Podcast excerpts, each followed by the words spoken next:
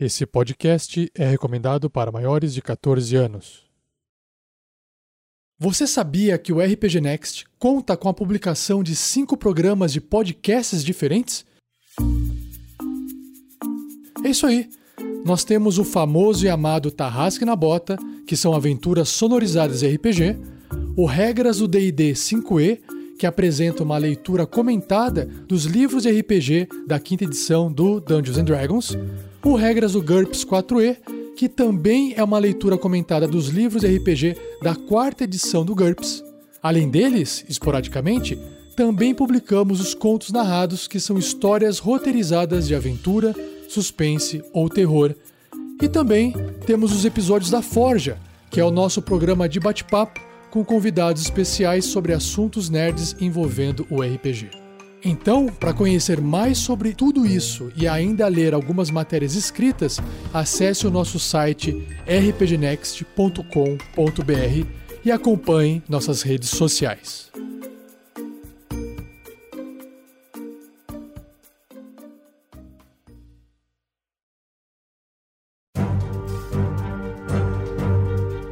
Storm King's Thunder A Tormenta do Rei da Tempestade é uma aventura de 256 páginas para personagens do primeiro ao 11 nível.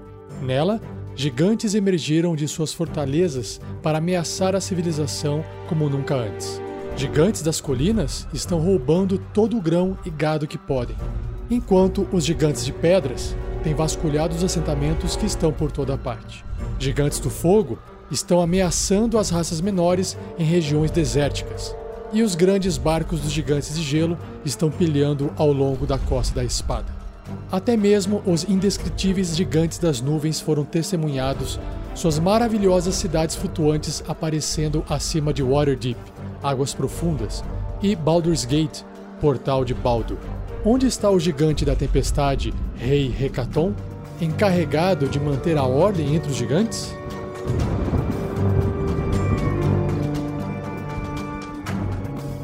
Os humanos, anões, elfos e outras raças menores da Costa da Espada serão esmagadas pelos ataques desses inimigos gigantescos. A única chance de sobrevivência é que as raças menores trabalhem juntas para investigar essa invasão e aproveitar o poder da magia das runas, a arma dos gigantes contra seus antigos inimigos, os dragões. A única maneira do povo de Fyron restaurar a ordem é usar o poder dos gigantes contra eles.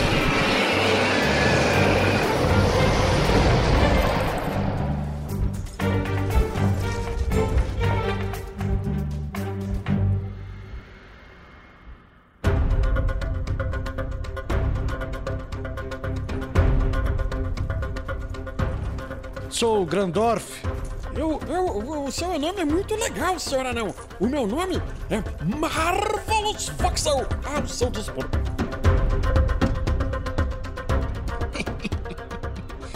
Ei, grandona, qual é o seu nome? É, meu nome é Crisales. Quem é você? Grilo, Mr. T. Muito prazer. Grilo. É, combina com a sua estatura.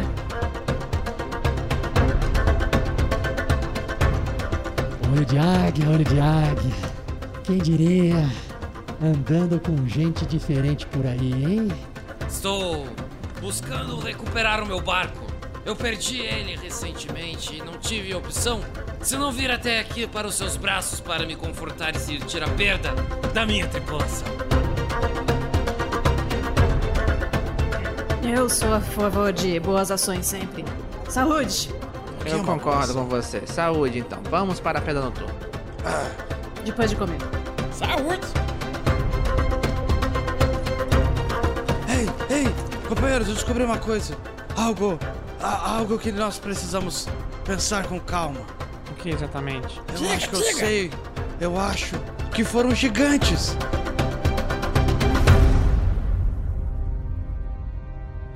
Storm King's Thunder Uma aventura do Tarrasque na Bota. Breve, em um podcast perto de você. Uma produção RPG Next.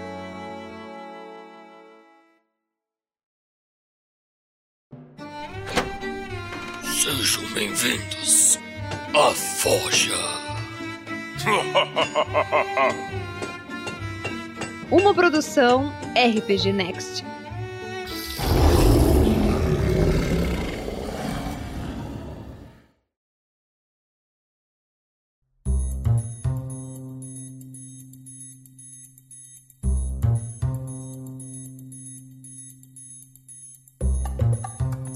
Pessoal, aqui é a Shelly. Bem-vindos a mais uma Forja.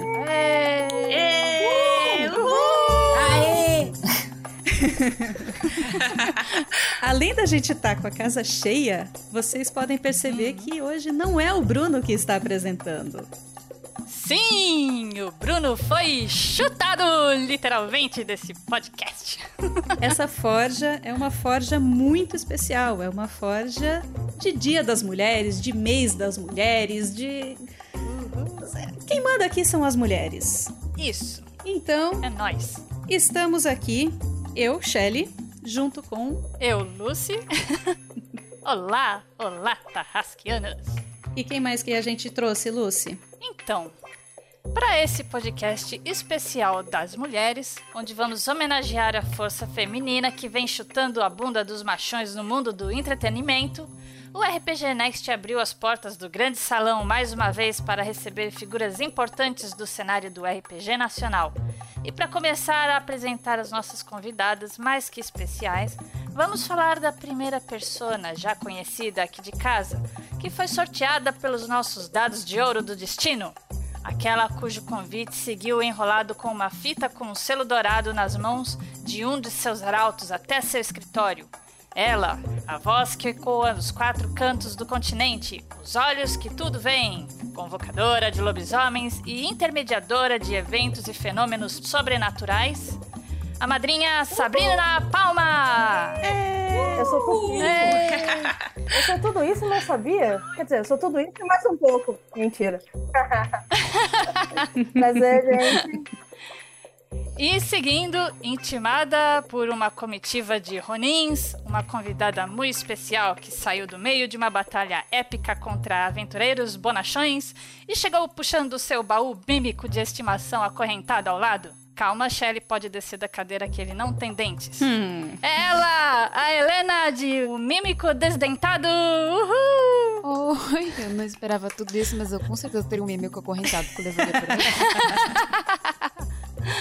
Muito bem! E a nossa próxima convidada, na janela do alto de sua torre de observação, a janela mais alta de Feyran, uma águia caça-nuvens chega com um pequeno envelope com um selo dourado mágico endereçada a ela, guardiã do conhecimento dos livros sagrados dos reinos esquecidos e domesticadora de dragões, mas que não participa do filme da DreamWorks. É ela, Lina, do RPG Planet! Adorei! Adorei a introdução. Muito bom. E então que estávamos nós todas num barco terminando de vestir as nossas roupinhas de mergulho engatilhando nossas armas para invadir a ilha da vilã, quando de repente chega no alto dos céus vestida com seu traje de banho de invasão e uma bazuca na mão e num pouso elegante no convés, ela tira seus óculos escuros, balança seu cabelo e diz: Ei, tudo bom? E aí? Josi Fonseca do Vertente Geek! Muito Aê! E aí, pessoal, beleza? Uhul! E esse aqui é o nosso grupo de hoje de mulheres. Nós vamos falar sobre o tema heroínas do mundo do entretenimento, do mundo nerd, as grandes heroínas aí, mulheres fodonas. E a gente já pode começar falando que as mulheres do mundo nerd já são grandes heroínas, né? Toda, todas que estão aqui são, são grandes heroínas de ter enfrentado esse universo que começou tão machista e agora tá abrindo espaço pra gente. E a gente também tá abrindo espaço com facão e serra elétrica. É isso aí. Exato. É, Anchele, antes da gente começar, a gente pode deixar as convidadas aí falarem um pouquinho delas e sobre o que elas fazem durante o dia, enquanto se disfarçam no tempo que elas não estão envolvidas com RPG, e como foi o seu contato inicial com RPG e o que elas fazem hoje em dia, os projetos. Exato. A gente pode começar com a Helena, então. Helena, fala um pouquinho de você e um pouquinho do seu projeto. Oi, meninas. Então, É, eu sou Helena, já foi dito. Eu tenho atualmente 21 anos, quase 22. Daqui a pouquinho, dia 5, quando isso aqui sair, já foi. já, já era. Atualmente, com RPG, eu tô com o Mímico, que é meu, e do Gabe, que é meu namorado. Eu também participo da Biblioteca das Ancestrais. Tanto que eu já mestrei por lá algumas vezes, mas agora a gente não tá mais mestrando. O Mimico tá aí com um ano, mais ou menos. A gente começou meio tipo, ah, é divertido as sessões, vamos gravar. E saiu o que saiu. E a gente tá expandindo o projeto, hoje começando mais coisa, podcast, essas coisas. Meu primeiro contato com RPG, na verdade, eu fugi. Porque era um ex meu que queria jogar e ele queria me pôr pra narrar. Eu nunca tinha jogado RPG na vida. Eu falei, eu não vou jogar com esse bosta, não. não, vou, não fui. Fiquei sabendo que foi uma merda o negócio e fiquei aliviada que não participei. Aí eu só fui Por isso é esse. Eu só fui jogar depois, tipo, isso eu tinha uns 15 anos, eu fui jogar depois, eu tinha só, foi, já tinha uns 20, por aí. Eu fui lá, tipo, um amigo queria muito jogar e a gente se reuniu, começou a jogar num sistema que não existia, era só uma loucura. Assim, pegou tudo, conhecia, bateu no identificador e saiu. Maravilhoso. Mas eu gostei muito. Então seu contato com RPG é recente, dois anos mais ou menos. Pior que é. Uhum. Olha que legal, e já mestra, É, tá vendo? viu? Ah, eu sempre escrevi. Eu escrevo, tipo, desde que eu tenho 12 anos. Faz muito tempo já, pra pensar. Que da hora. E aí eu, eu comecei a ver, na época que eu mestrava meu namorado, eu comecei a ver mestrar e falei, meu, eu quero fazer isso. Quero Objetivo fazer. de vida, Aí, tá um vendo? dia- aí num dia eu cheguei nele e falei, quero mestrar. Ele falou, faz o seguinte, mestra uma coisa aí pra mim. E aí começou, tipo, meia-noite, acabou sete da manhã, porque eu sou uma pessoa que não Uou. consegue. E, não, e eu mestrei depois mais sessões tão longas quanto. E eu gostei, eu falei, vou continuar. E tô aí até hoje mestrando todo sábado das... Claramente não tenho vida social, começo num sábado das 10 da noite às 2 da manhã. E o.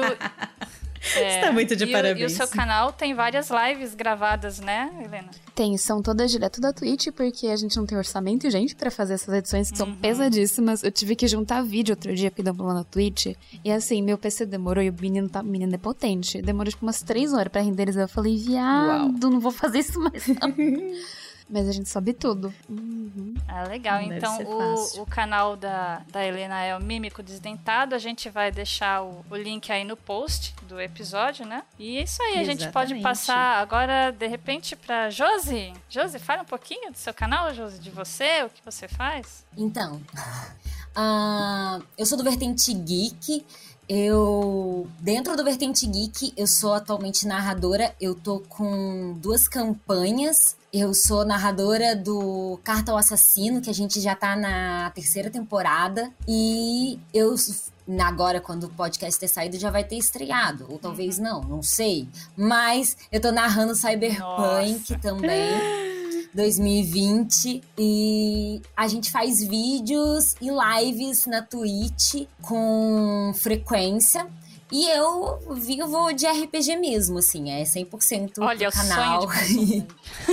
Que maravilhoso. A gente, é eu e o Iba, né? A gente trabalha 100% do nosso tempo no Vertente Geek, trazendo ah, ideias novas para as campanhas e pensando o tempo todo como criar conteúdo em cima do RPG, né? E eu comecei, o meu primeiro contato, né? O meu primeiro contato com RPG foi bem nova, eu até considero bem nova. Eu comecei a jogar com meus 14, 15 anos num grupo B de um colega. Tipo, ele era narrador do grupo A dele e tinha o grupo B, onde eu entrei como iniciante. Ah, eu era terrivelmente assustada, porque era, era levado num caráter muito sério, né? Muito pesado. E tinha muito uma tradição de veterano. E anos depois eu passei para esse grupo A, Mas era, mas era o que, Josi? Era fantasia medieval? Era. É D&D. D&D sempre foi D&D e... Sim, gente, soltar do D&D deu um trabalho ali. Eu saí do D&D quando vim pro, pro que eu vou chamar de mainstream. Aham. Porque é só assim que eu consegui mesmo. Mas eu comecei a narrar bem, bem no início, assim, quando conheci pros meus amigos num grupo fechadinho de minorias, onde só meninas e viados podiam participar. Ih! Porque a gente. Eu não me sentia confortável. Então eu fui atrás de montar isso, tipo, com 15 anos, gente. Muito, meninas Josi muito revolucionárias, assim. Hoje só tô mais calma. É, né? Ah, legal. Hum, tá. E então, é, beleza, então tá aí a, a história da, da Josi. E agora a gente pode seguir para a Lina. Lina, conte um pouco de você e do seu canal.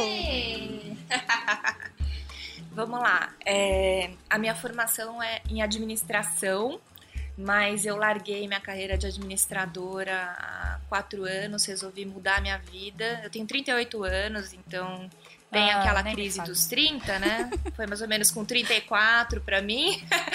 e aí eu resolvi fazer um curso de design, então eu sou designer é, e ilustradora. E com o RPG Planet a gente tá aí, a gente na realidade começou o RPG Planet lá em 2018 com um podcast, a gente não tinha uma frequência muito grande. E aí, em 2016, a gente resolveu é, retomar o projeto e a gente está com um canal no YouTube. E a- o nosso maior foco é trazer o RPG para as pessoas de uma forma simples. Então a gente quer introduzir o RPG para aquelas pessoas que têm vontade de jogar, mas que elas é, nunca tiveram oportunidade, de repente, de ou tempo de ler é, e de se dedicar. Então a gente tenta facilitar a linguagem para essas pessoas, né? Então a gente procura fazer vídeos bastante explicativos e a gente também tem algumas lives que a gente tem, tem feito, né? Fora isso, a gente está começando a produzir algumas aventuras para o pessoal, é, focado agora em D&D, mas a gente está desenvolvendo um sistema próprio, é, justamente para ser mais simples na questão das regras e ajudar a estimular a parte de imaginação dos jogadores, né? então a é gente está aí no, no processo de, de desenvolvimento, logo logo conto para vocês aí as novidades do sistema. Olha, legal, hein? Ah, Fiquei beleza. curiosa. É. Sistema novo, me dá, me dá, me dá, me dá. Terror? É de terror? E simples, terror, né? Olha, ele na, na realidade a ideia do, do sistema é ele passar em três linhas de tempo, né? A gente está desenvolvendo o sistema e três cenários diferentes. Então, um cenário para o medieval, um, um cenário que seria anos 20, Olha! uma aventura mais Ai, no ar. fofo! No ar, E um cara. cenário mais futurista, né? Pra pegar cyberpunk. Então vai pegar os, os três. As, as três rodas aí de tempo. Cara, que Pra delícia. agradar todos os gostos, hein? Sim, sim, sim. E o sistema tem que ser simples, né? Pra gente conseguir fazer a adaptação É pra, 3D6? pra, pra, pra todos esses cenários. Nossa, show de bola. Não, não. É GURPS? Eu já deu até um arrepio aqui, ó. Ai, meu Deus. Ah, muito legal, viu? Depois a, gente vai querer ver, sim, aí você Ah, passa- sim, a gente vai começar a fazer os playtests. É, então a gente vai precisar de toda ajuda possível aí pra fazer os playtests e, e opinião sincera a respeito do sistema, porque a gente quer que seja um, um sistema bom, né? Que Uhum. ajude realmente as pessoas a, a se divertirem bastante com o sistema. Tô dentro. Ah, bem legal. Depois, se, se você tiver algum link de, de fórum aí, ou, é, alguma coisa própria do projeto, você passa também. A gente também coloca aí no post. A gente vai colocar o, o link do Vertente Geek também, o link do RPG Planet. Vai deixar tudo bonitinho pro pessoal acessar lá e conhecer todo o conteúdo de vocês aí. Ah, obrigada, meninas. Uhum. É, como que você começou com RPG? Não, não, não fizemos essa Ah, parte. eu não. Ah, desculpa, Tá faltando. perdão, perdão. Antes de passar pra frente. É, Isso. Eu comecei a jogar com, com 12, 13 anos, é, com os amigos do prédio também. Tipo, era um D&D inventado total. Na época, isso daí em 1992, 93, mais ou menos. E aí depois acabou se perdendo isso com o tempo. E aí quando eu conheci o Cello em 2005, a gente começou a jogar de novo. Ele mestrava. E aí, gente, aí é que é a luta, a chibatada que a gente falou no começo do, do da gravação, né? Foi super difícil vencer a barreira dos amigos, porque era assim, super clube do bolinha. Uhum. E eles achavam que eu tava querendo ali mais pra ficar de olho nele do que, do que Ah, efetivamente eu gostava. também, viu? Já ouvi. Foi duro, foi duro. Então tive que ter uma paciência de jole. Uhum. E... Mas deu certo, deu certo. É, persistência, né, amiga? Muito Ah, bom. beleza, e por legal. último, mas não menos importante, temos a Sabrina. Sabrina, você, você tem algum projeto também? Se você tiver, você fala pra gente. E também fala pra gente como é que você começou o contato com RPG. Tá, vamos começar do começo então. Ó, que, que frase bonita. eu comecei a jogar RPG online nos antigos chats do UOL e do Terra. Uhum. Era RPG descritivo. Eu só fui ter acesso tipo, a RPG de mesa bem depois, tipo, uns sete anos depois, que eu fui descobrir que existia RPG de mesa e que você precisava rolar dados para acertar as coisas. E daí, quando eu descobri isso, eu fiquei assim: quê? Como? Mas. Quê? Ah! Não, gente. RPG não é não isso. É. Eu te entendo. Entendeu? Mas aí eu jogava RPG de Cavaleiros do Zodíaco. Uhum. Olha pra você. Eu ainda tenho um fórum até hoje que é descritivo, tá? A gente não rola dado, porque é old school. Ai, que saudade. Que tá vivo até hoje. é um fórum que tá vivo há 12 anos. Mas aí eu fui pra parte. Porque assim, né? Vamos começar do modo hardcore. Vamos começar com um sistema bem legal. GURPS. Qual? Lobisomem. Ah, pauleira. Werewolf e Apocalipse. Porque, né, é uma coisa bem fácil pra você começar a aprender. É lógico, mas você partiu do descritivo, então tá perfeito, tá em casa. Exato. Então, aí depois disso eu me apaixonei pelo gênero terror e hoje em dia eu pretendo ser, estou trabalhando pra isso, pra ser especialista no gênero terror. Então, tô lendo tipo uns 5 ou 6 livros diferentes de RPG de terror que lançaram recentes. Minha cabecinha tá um pouquinho entrando em parafuso. Né? é. A pessoa já não tem mais pesadelo, né? Ela conversa com os monstros assim como se É, fossem. né? Olha, isso é uma coisa muito legal, porque como eu sempre gostei de terror e essas coisas, quando. Sabe aquela coisa que quando você tem pesadelo pra criança, você não fala assim: olha, quando você tiver pesadelo, chama um super-herói, chama a sua heroína favorita, né? Chama alguém pra te ajudar. Sabe quem eu chamava pra me ajudar? O Cutulo. O Fred, não, o Fred, e o, o Fred e o Jason. Olha lá que maravilha. Meu Deus do céu.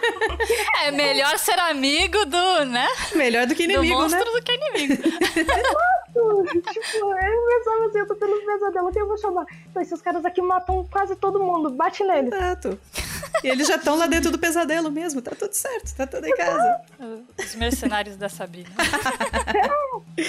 Então, mas atualmente eu tenho um projeto, sou. Virei é, esse ano parte da diretoria do Jogarta, que é uma associação socioeducativa. A gente trabalha com o ensino através dos jogos, com a gamificação. E a gente faz muito projeto social, então. Porque a gente sabe que escola pública não paga, né, gente? Uhum. Uhum. Então a gente vai nas escolas para ensinar, por exemplo, ah, eu quero aprender Segunda Guerra Mundial. Tem um sistema que é o Day Loyal, que ele é muito legal e você consegue aprender Segunda Guerra Mundial, entendeu? E a gente trabalha nessa vertente assim. A gente o ano passado a gente foi junto com a Geek Burger fazer um projeto numa casa de crianças e adolescentes em São José dos Pinhais. As pessoas, tipo, as crianças não viam uma quadra há um mês, entendeu? Porque não tinha bola. E a gente levou lá, fizemos LARP, não sei das quantas, todas as nossas espadinhas de LARP, sabe? De, Uhum. de wordplay saíram quebradas, assim. Mas foi legal, assim, as crianças se divertiram bastante. Porque eles quase não têm esse tipo de acesso e é justamente pra você ver que sim, você pode sair desse, desse mundo e ir pra um outro mundo que tem outras coisas e você pode fazer o que você gosta. Uhum. Se você gosta de jogar, você gosta de jogar, você pode ganhar dinheiro com isso. Que- O, le- o entendeu? legal do RPG é isso, né? Que ele é super interativo e ele atrai a atenção de todos os tipos, assim, de, de criança, né? Porque sempre tem aquelas que são mais focadas em, em leitura, né? Que conseguem prestar mais atenção e tem as outras que são um pouco mais dispersas. E aí o RPG, ele consegue atrair a atenção, né? E, e o foco de todo mundo. E a gente do Jogarta, a gente tem treinamento, porque normalmente a gente, né, porque a gente precisa assim, né, um pouquinho se sustentar um pouquinho para fazer essas ações, então a gente vai acabando indo em eventos, né? E nesses eventos, como Shinobi Spirit, Medieval Marketing e outros eventos daqui de Curitiba, a gente já chegou até aí no DOF, Rio de Janeiro e São Paulo. A gente mestra para mesas de uma hora e meia, no máximo. Então a gente aprendeu a mestrar de forma focada. E isso é bom justamente para você poder ensinar, porque realmente criança não vai conseguir ficar parada cinco horas seguidas prestando atenção em alguém falando. Ah, Por mais divertido, por mais divertido que seja, você vai levantar pra comer uma coxinha, pra comer um, uma coisinha, pra brigar com o seu amiguinho do lado. Então, Mas eu sou. Eu esqueci o nome da, da outra menina, mas eu também já mestro mesas. Eu tenho duas campanhas que eu mestro. Se me deixar mestrando, eu mestro por 10, 12 horas. Uau! E eu consigo gerenciar. A mesa. A maior mesa que eu mestrei foi pra 12 pessoas. Caramba! Foi uma mesa de vampiro. Nossa, é muita gente. Mas É. campanha? Campanha! Meu Deus do céu, eu mestrei um shot com 10 pessoas nunca mais. Então, e assim, eu, é, nisso eu, eu percebo quão eu consigo gerenciar bem, assim. O RPG me ensinou isso, me ensinou organização e gerenciamento de tempo. Uhum. Do tipo, porque as pessoas, 12 pessoas, se você tá falando com um pra deixar o outro entediado, é um passo, né? É, né? Verdade. Então, é isso aí. E é isso que eu Legal. faço da vida. Muito legal aí o. Inclusive, eu tenho Ó, um cartão de é, vocês. Eu tenho um cartão de vocês, inclusive. O projeto do Jogar tá realmente muito legal aí, as ações deles. Eles é, costumam aparecer nos, nos pequenos eventos, né? Nos grandes também, é fácil de encontrar aí. Eles têm o, o site também, o Face, né? A gente deixa aí também o, o link deles aí no Face. Se bem que ele- eles já são parceiro também, né? Do, do RPG Next aí, de ação tudo mais. Sim, o Pedro faz parte do Jogar. É, O né? Pedro, por favor, Pedro que fez. Mas também eu também tenho, como eu sou. Eu, eu não gosto desse termo, porque me remete a algumas coisas ruins, mas eu também sou uma mestre profissional e eu tenho a minha paginazinha no Face. Uhum. Pronto, só. a gente deixa sua página também. Teremos vários links. Isso. Beleza, gente. Então tá aí a nossa banca de, de debate apresentada aí. A nossa bancada E- de heroínas. É, heroína. Todas mulheres incríveis, todo mundo com projeto, todo mundo fazendo uma diferença no, no mundo do RPG e até mais, né? Fazendo diferença para crianças É, aí, para o pessoal iniciante. Isso é muito bom. Muito legal. E então, estamos aqui para falar sobre heroínas.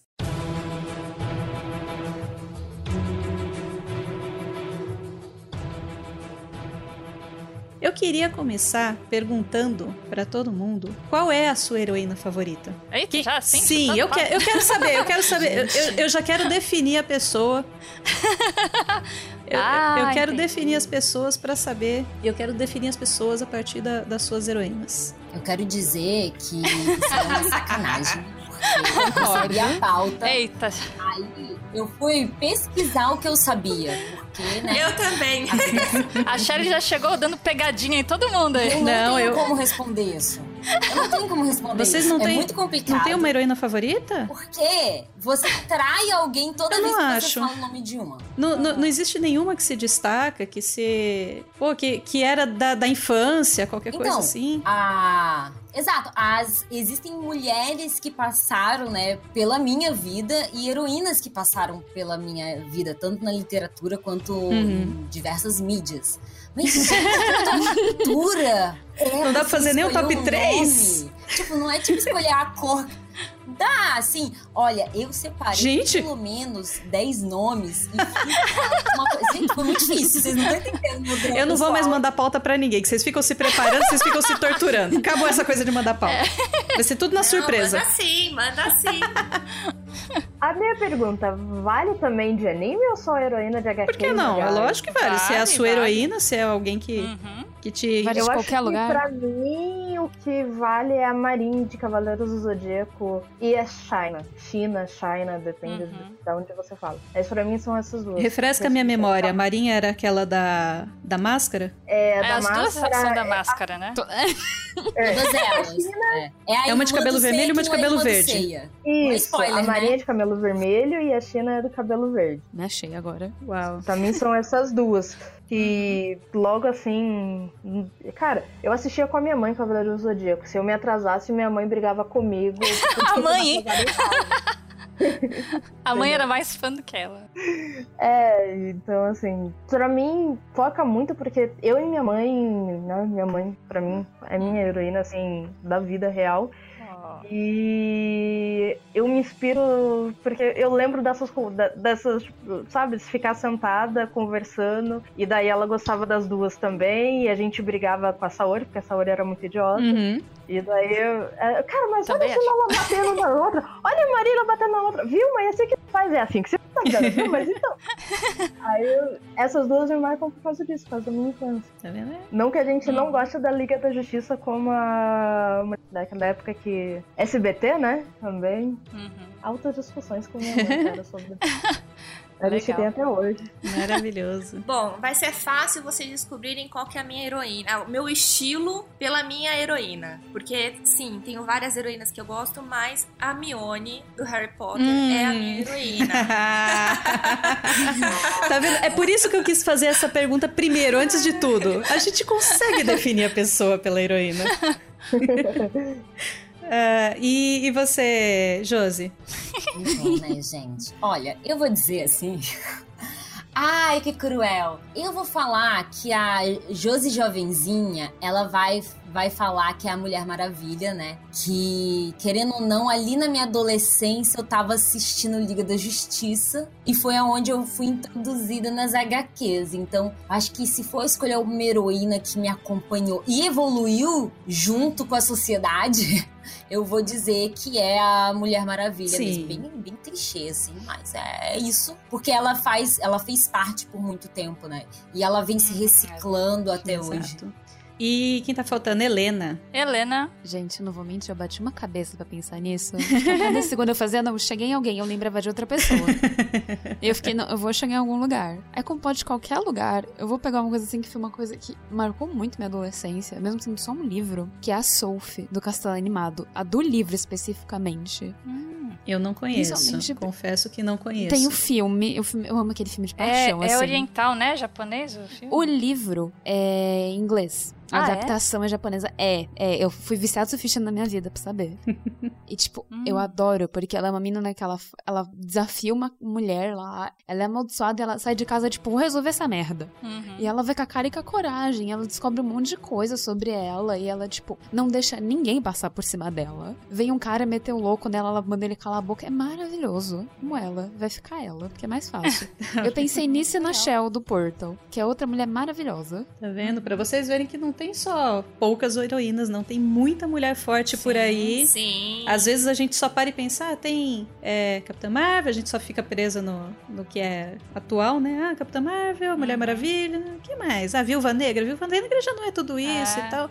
Mas se a gente começa a pensar, a gente desenterra tanta coisa, tanta gente, por vários motivos e todas elas muito fortes e por motivos diferentes. Eu acho isso incrível. É. E a heroína da Shelly? Qual é a Shelly, sua heroína? Cara, a minha heroína, eu também pensei bastante. Eu ia falar Shira porque me marcou a infância, mas na realidade, uma muito recente que me marcou, e como vale anime, foi a, a menina, a principal do The Lost Song, que eu assisti recentemente na, Net- na Netflix. E eu me apaixonei porque ela é super. E isso é engraçado porque não me não me identifica, não, não me define, porque ela é super delicadinha, ela é extremamente positiva, super generosa e eu não sou nada disso, mas é tudo que eu gostaria de ser.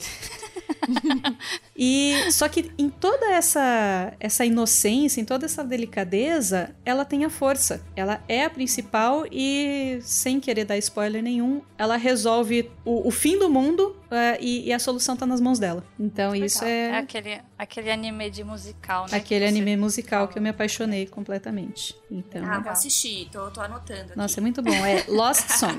Eu anotei também. É maravilhoso. Dá e é, é só, um, só uma temporada curtinha, dá pra assistir rapidinho. E agora faltou você, Lucy. Quem, Falta eu. quem é a sua heroína? Então, a minha heroína, já desde tempos remotos, a grande, assim, a maior de todas, eu tenho algumas também figuras ilustres aí que eu admiro, mas a maior é a Lara Croft, porque Hum. quando ela saiu em jogo, ela, ela quebrou um pouco daquele tabu, né, que, que era só jogo com homens, né, e personagens masculinos que, que salvavam o mundo e, e faziam buscas aventureiras, né, e se metiam com bandidos e no meio de tiroteio, então, assim, ela, ela deu um, um uma cara diferente, né? Ela mostrou é, um pouco mais da força feminina, Uhum. é, coisa que não tinha até então. E ela tem todo aquele estilo Indiana Jones, né? Tal, ela dá porrada também. E assim, o, o jogo na época era muito legal. Inclusive eu tenho o jogo até hoje aí. E eu nunca terminei o jogo. Mas eu gosto muito. Eu, eu- toda vez eu reinicio de- desde o começo. E assim, é, eu gostei, embora não seja um dos melhores filmes assim que Hollywood já lançou, mas eu também gosto muito dos filmes. É, interpretado lá pela Angelina Jolie. É, também sou fã dela. assim, sou fã, sou fã dela como com as personagens que ela faz, sou fã dela é, pela, pela atriz, que ela, ela é uma ótima atriz, e sou fã dela como pessoa também, pelo, é, pelo carisma que ela tem e pelas atitudes dela, sabe, de, de caridade e, e tudo mais. Então, assim, juntou uma coisa com a outra e, e é isso daí. E, e também por ela ter casado com o Brad Pitt e ter chutado ele depois. Uhul! ok. Então a minha heroína é a Lara Croft. Gente, eu não expliquei por que eu escolhi a Mione. Não sei se vocês querem que eu explique. Ah, explica, pode explicar, a gente põe. É. Pô, eu, eu cheguei às minhas próprias conclusões, mas vamos lá. É, eu, eu acho que assim, ela é uma personagem muito fácil de você, é, de repente, escolher como uma heroína, né? Porque ela é uma pessoa de coração puro, e aí quando a gente pensa em heróis, a gente pensa nisso. Ela é forte, ela não se deixa amedrontar, apesar dela ser meia bruxa, ela vai lá e ela, ela nunca se deixou. Ah, não vou conseguir fazer isso porque eu sou meia bruxa, ou porque olham pra mim falando que eu sou meia bruxa. Então ela não se deixa diminuir, é, ela tem um senso de amizade e justiça muito grande. Então eu adoro o personagem dela, assim. Falta ainda fazer a, a tatuagem. Tem uma tatuagem de Senhor dos Anéis e ainda vai de Harry Potter, mas.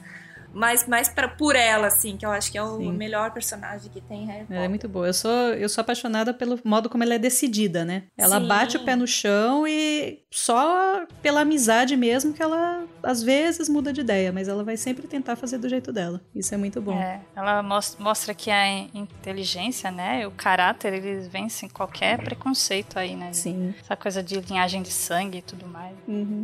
Muito legal. A pergunta é, Sim. Grifinória, Não, né? Lufa-lufa. Lufa-lufa. Sonserina. Sonserina. Sonserina. Ó a divisão a divisão. É, já, já se formou, já. Desculpa, desculpa, desculpa. Eu veneno, pera, tá. Eu vou, eu vou colocar meu cachecolzinho aqui, azul aqui e vou ficar sentada aqui no meu canto. Ah, é legal. Mas então, gente, a gente falou assim de, de algumas heroínas bem icônicas que, que me levam a pensar assim, com relação à evolução delas. Então a, a Josi falou principalmente da Mulher Maravilha, que ela veio lá de trás, do- dos anos. Era 50, 70? Que.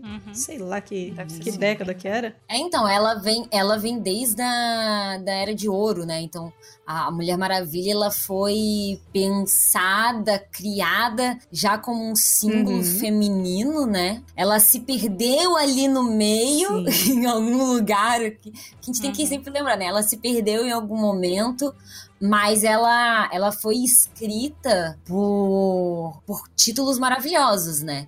Você tem recentemente nos anos 2000 a série animada que popularizou, né, querendo ou não, a Mulher Maravilha, que era uma personagem completamente diferente que você tinha das HQs, que ela era extremamente forte. Ela fala junto com a Mulher Gavião, né? Que ali no começo dos anos 2000, o desenho impôs mulheres muito fortes.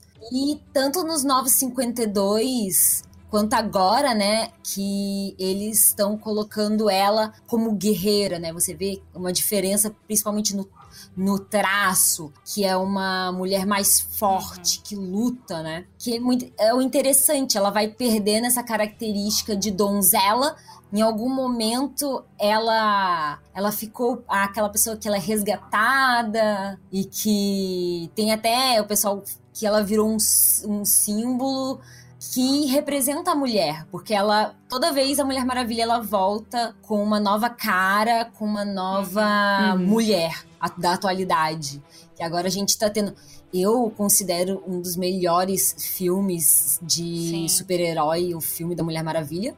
Vão, vão falar que eu sou fã DC, é verdade. Mas não tem como falar né, o que, que, acontece, né? Não, não tenho que, não tem como articular. Eu sou muito fã do DC, então para mim é um dos melhores filmes.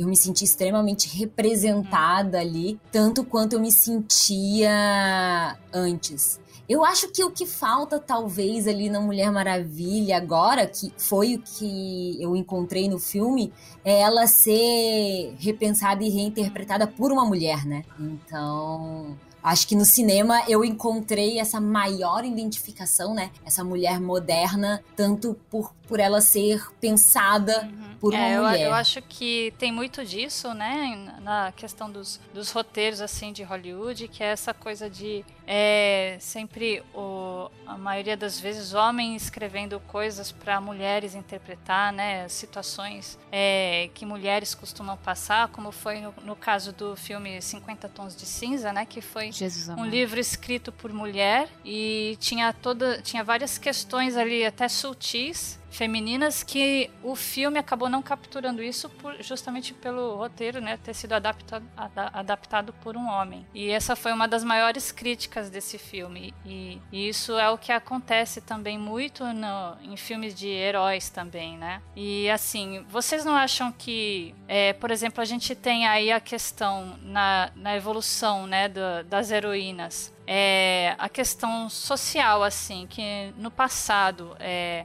a mulher ela não tinha tanta força quanto ela tem hoje em dia. Vocês não acham que deu uma modificada nisso? Assim, é, as personagens de antigamente, elas, elas, assim, a mulher tinha a representação, mas talvez a representação não fosse tão à altura, sabe? A mulher talvez mais antigamente fosse representada de maneira mais fraca, né? Com é uma personalidade um pouco mais fraca do que a dos, dos heróis homens, né? E é, as, as próprias falas das personagens também não tinham tanto impacto quanto é, tinha dos outros personagens. É, como é que vocês veem essa questão aí? Não só isso, deixa. Só vou completar. Não só isso, mas se você for ver, as mulheres fortes, elas eram consideradas bruxas, eram consideradas uhum. ruins, ou eram a vilã, por exemplo. Sim. Vamos pegar Malévola, certo? Que foi repensado agora, entendeu? Esses, a questão é, a Malévola, ela, né, ela, se você for ver, a, o ideal dela é que ela é aquela mulher altiva, que sempre estava de cabeça erguida, que não se abaixava e não sei das quantas, que indiferente ela ia fazer o que ela quisesse. E ela era a vilã do filme. Eu, eu acho que, que a, a evolução, teve uma evolução da representatividade das mulheres nessas mídias, mas ela, ela vem acompanhando a evolução da mulher na vida real, sabe? Existiam personagens interessantes no passado que não eram as protagonistas das histórias, mas elas eram interessantes. Uhum. Exemplo, Princesa Leia, a Sarah Connor do, do Exterminador do Futuro. Eram personagens fortes que existiam, mas elas não eram personagens que eram é, protagonistas. Né? E hoje a gente tem a oportunidade de ver isso. Então a gente viu o filme da, da Mulher Maravilha sair, agora vai vir o filme da Capitã Marvel, uhum. né? Então é, é, legal a gente conseguir é, perceber isso. Até no, no House of Cards, isso foi uma coisa interessante, porque a, a Claire, né, a, a, Robin Wright, ela começa como esposa do personagem, só que ela cresce pra caramba e assim, ela deu um puta azar à atriz. Porque ela é muito boa, ela roubou a cena do House of Cards e ela deu azar porque deu o problema que deu com, com Kevin Spacey, né, no final. É. É, isso aconteceu também em Game of Thrones, né? Quando começou, você tinha toda aquela renca, né, de dos senhores das casas lá e, e os supostos é, reis, né, os indicados ao, ao, ao, trono lá, eram tudo homem, e de repente chegou uma certa altura que reverteu esse quadro e daqui a pouco era um monte de mulher que estava ali brigando pelo trono. Isso foi uma coisa muito bacana também, é, mostrar é, que assim, é possível um mundo de poderes supremos só com mulheres, não só com homens.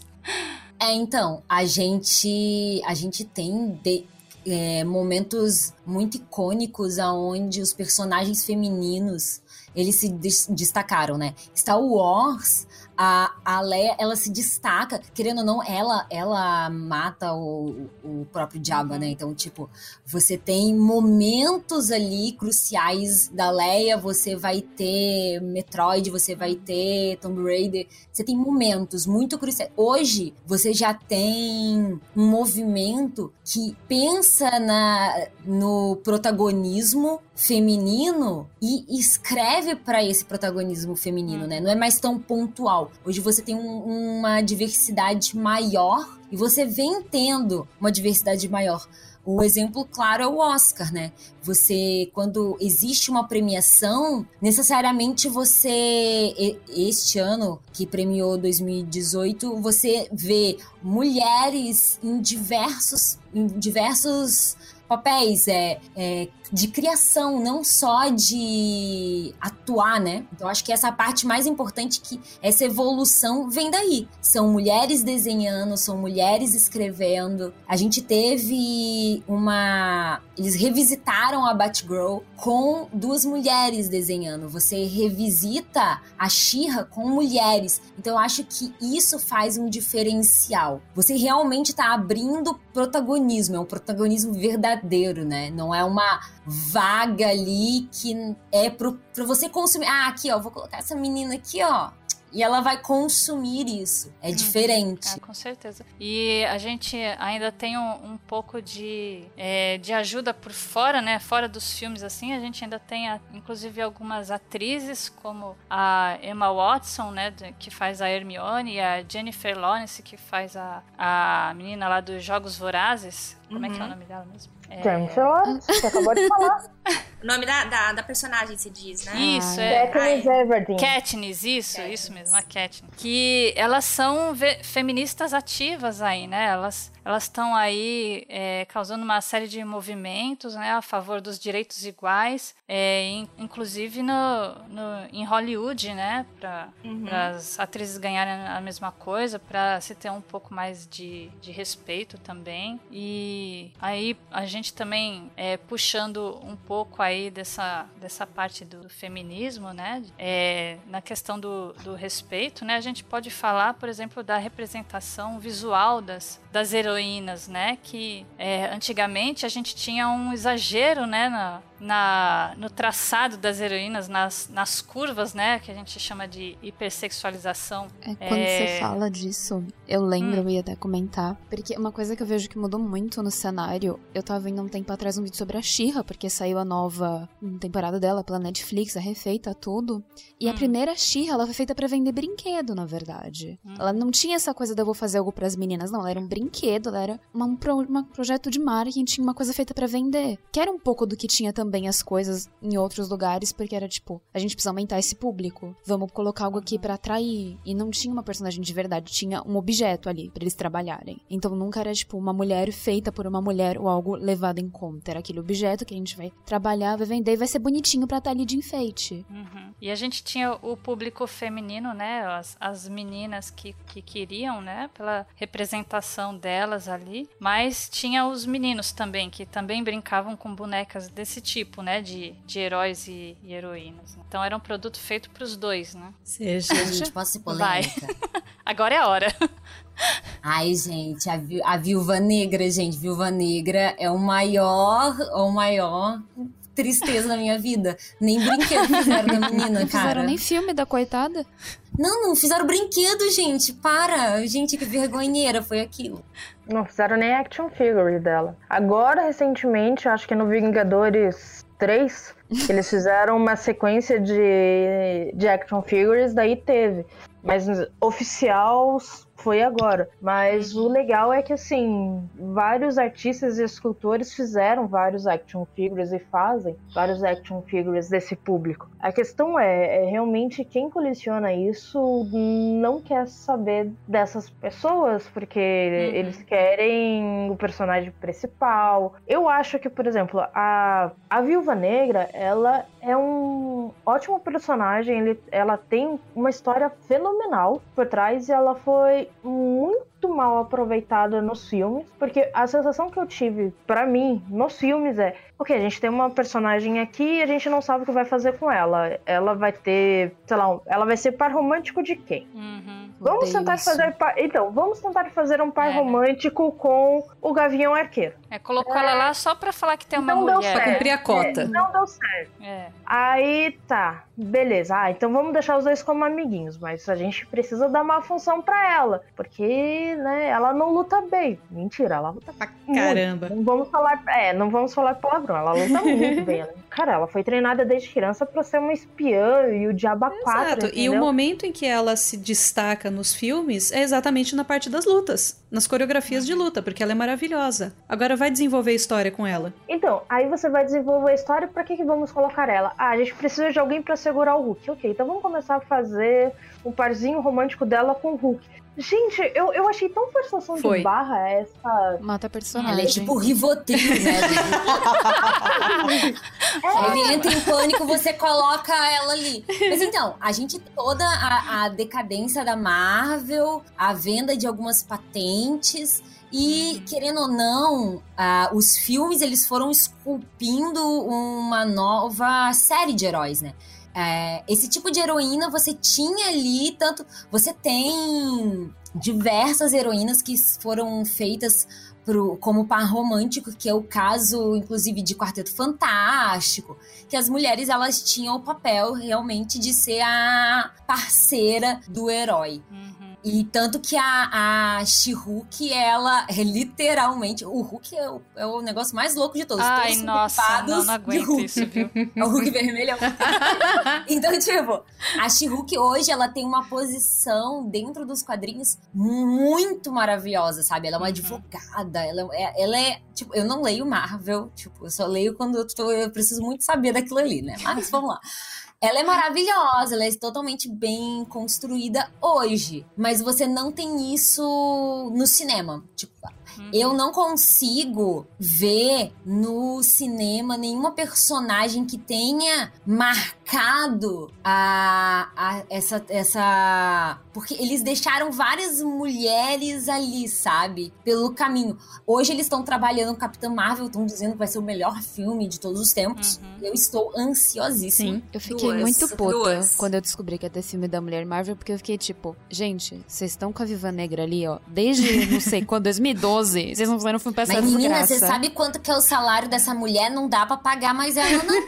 Se tivesse Eles não feito filme no conta. começo. Mata esse povo, mata esse povo que não dá mais pra pagar, gente. Ah, mas então, a, o filme da Mulher Maravilha já foi um grande salto, né, na, na indústria aí, né? Sim. Do, das heroínas, porque é, ela deu um fôlego novo também pra personagem, né? Como a Josi falou aí, ela, ela foi a, o começo da verdadeira representação da mulher, sabe? Que fugiu daquela coisa de. É, daquele, daquela personagem mais é, voltado pro, pro machismo, assim, que era só a aparência, né? Que ela era forte porque ela tinha bunda e peitos. se, gente, pode, pode se dizer assim, né? E aí começou a se valorizar mais as, as, questões internas, sabe? A força da personalidade, a, a, força do objetivo e a própria força mesmo musculosa dela, né? Porém, eu não, não posso deixar de, de trazer de volta o assunto polêmico. Ela continua com roupa curta.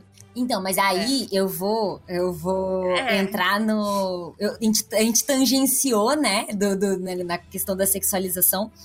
Eu acho, eu encaro a sexualização é, muito ligada à personalidade, né? Como você desenvolve um personagem. Eu eu gosto da Mulher Maravilha com roupa curta. E como eu defendo isso? Eu acho que ela traz isso com ela. Ela é uma personagem que ela vê no homem uma coisa exótica. Então, ela sempre tem isso, dela ver o homem como uma coisa estranha, exótica, que necessariamente ela não precisa. Então, uhum. não tem necessidade de você fazer uma roupa uma roupa totalmente tampada, sendo que ela vivia numa ilha tropical e, uhum. tipo, uma ilha tropical, uma guerreira que não é acertada por nada, tipo, elas não são acertadas. Uhum. E você, querendo ou não, ela não é. Tanto a atriz, ela não é uma mulher, um padrão. Ela, querendo ou não, ela tem. Ela não tem um peitão, ela não tem um bundão. Ela é uma modelo magra. Ela mas a atriz ela traz com ela toda uma bagagem que a, a mulher crossfiteira, gente, serviu, fez as coisas todas. Então, tipo, ela é o ela é uma pessoa que vem disso, sabe? Então, uhum. aquele é o corpo de uma crossfiteira. E para mim, a Mulher Maravilha ela não passa mais do que isso, ela é isso. Então, uhum. você tem hoje em World of Warcraft, alguém, ah, todo mundo sabe aqui, MMO, drogas. então, eu jogo World of Warcraft há muitos anos e você tem sim dentro do jogo personagens que tiveram um motivo pelo qual as roupas serem transformadas. Hoje, a Silvana Corre Ventos, se você compara com as roupas lá de 2004 que ela usava, cara, eles reestruturaram e deixaram a personagem. Ela continua com um ar mórbido, ela continua sendo totalmente sensual, mas ela não tá toda toda a mostra, porque querendo ou não, ela é uma morta-viva. Então, eu acho que a gente permeia, quando a gente fala de sexualização de personagem, muito nisso. Até que ponto eu, que não aguento o, o calor do Rio de Janeiro, vou querer sair Alguém toda. aguenta? Toda preocupada. pra lutar contra um vilão, tipo. Então, eu hoje eu olho o uniforme da Mulher Maravilha e penso muito nisso, que é uma adaptação muito bem feita, muito bem pensada. Você tem outras mulheres também, né? Em Pantera Negra você tem um figurino incrível das mulheres. Demais. E cada uma representando muito a como ela expõe a sua o seu lado feminino, se ela é sensual ou não. Não faz sentido eu colocar peitões em meninas num anime de harem, tipo. Tipo, todas as meninas, até aquela que é muito meiguinha e tímida, todas elas têm peitões. Então, tipo, isso eu entendo como sexualização descarada. Não vamos é, não assim, né? sabe que é, eu, eu foi muito engraçado porque você falou exatamente, eu peguei exatamente o exemplo da Mulher Maravilha para para falar no e você falou tudo assim. É, eu acho que a roupa dela também não me incomoda, just pelos mesmos argumentos que você falou. É, mas assim, a questão da, da, sexualização e da roupa, na minha opinião, ela, ela deve vir com um propósito, sabe? Uhum. Por exemplo, a Viúva Negra, ela é uma espiã. Tem, faz sentido ela ser sexy, faz sentido ela ser provocadora, porque é, faz parte do trabalho dela, entende? Uhum. Tipo, da mesma forma que a gente tem o 007, que faz parte do trabalho dele.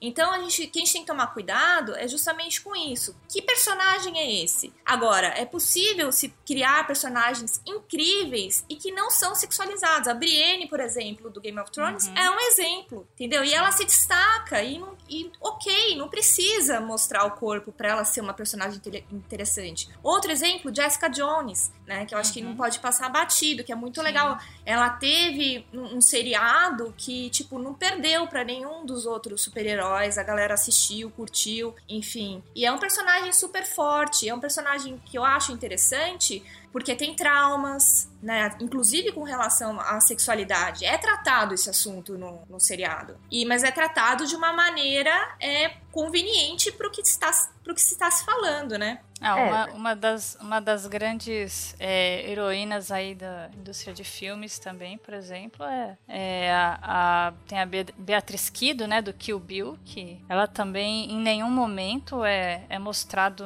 ela com poucas roupas, nem nada. É, mais está tá coberta com sangue do que com outra coisa.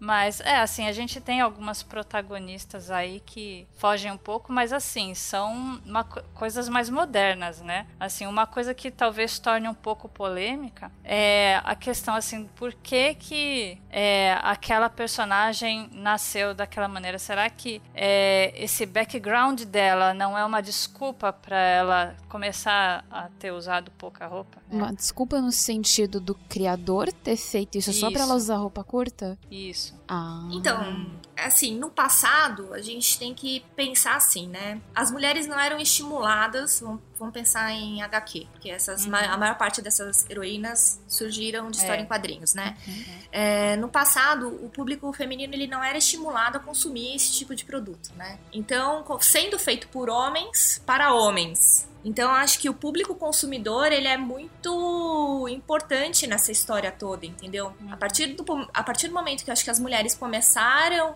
a, a consumir, começaram a falar e começaram a se incomodar, acho que essa questão da voz da mulher ela é muito importante, porque foi isso que fez começar a mudar. Mas eu acho assim que é, independente de repente do passado, não sei, né? Do passado, da, da do objetivo de criação da, do autor, é, pode-se criar uma coisa boa em cima disso, entendeu? Uhum. Se reinventar a história desse personagem. Quantas vezes histórias de personagens já não foram reinventadas ou reescritas, ganharam uma nova roupagem? A gente pode fazer isso, né? É pensar historicamente, né?